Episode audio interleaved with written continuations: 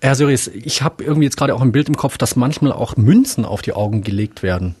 Damit sie zubleiben. Ja, ist das einfach Ja, ein ganz praktischer ja. Grund oder gibt es da auch einen symbolischen Hintergrund? Nein, die Münze, der Karonspfennig, der dem Toten mitgegeben wird, damit er den Fährmann bezahlen kann, der ah, die hm. Verstorbene nach der antiken Mythologie über den Styx, über den Todesfluss führt.